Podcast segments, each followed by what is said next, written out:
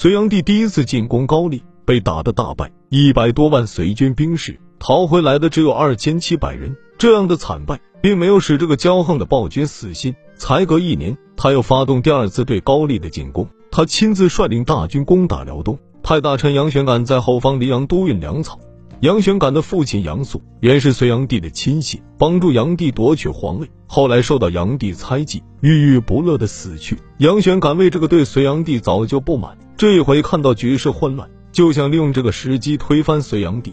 杨玄感用督运粮草的名义。征发了年轻力壮的民夫，船工八千多人，要他们运粮到辽东前线。那些年轻人怨透了劳役，听说叫他们远离家乡去干苦差事，更加气愤。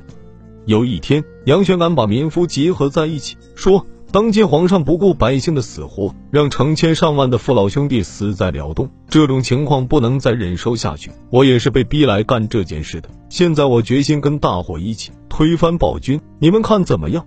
大伙一听有人带头反对朝廷，怎么不愿意？顿时响起一片欢呼声。杨玄感把八千民夫编成队伍，发给武器，准备进攻隋军。他发现他身边缺少一个谋士，帮他出谋划策，不禁想起了正在长安的好朋友李密。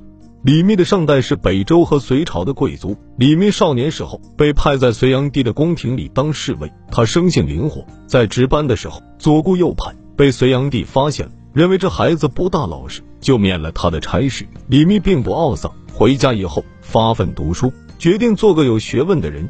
有一回，李密骑了一条牛出门看朋友，在路上，他把《汉书》挂在牛角上，抓紧时间读书。正好宰相杨素坐着马车在后面赶上来，看到前面有个少年在牛背上读书，暗暗奇怪。杨素在车上招呼说：“哪个书生这么用功啊？”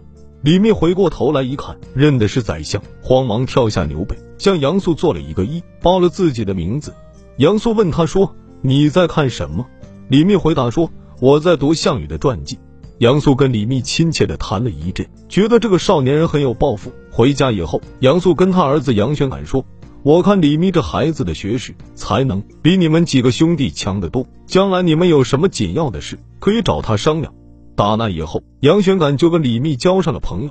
这回杨玄感要找谋士，想起他父亲的叮嘱，就派人到长安，把李密接到黎阳来。李密到了黎阳，杨玄感向他请教，要推翻隋炀帝，这个仗该怎么打法？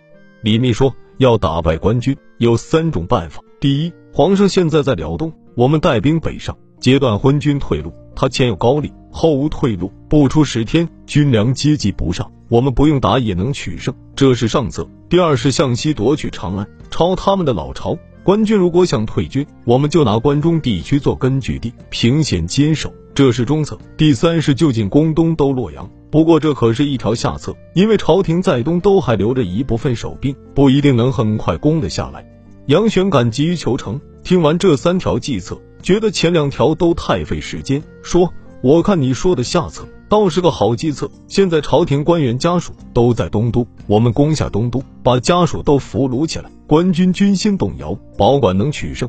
杨玄感立刻从黎阳出兵攻打东都，一路上有许多农民踊跃参加起义军，队伍扩大到十万人，接连打了几个胜仗。隋炀帝正在带领大军猛攻辽阳，得到告急文书，连夜退兵。派大将宇文述等带领大军分路攻杨玄感，杨玄感抵挡不住，想往西退到长安去。宇文述带兵跟踪追击，最后把杨玄感的人马围住，杨玄感没路可走，终于被杀。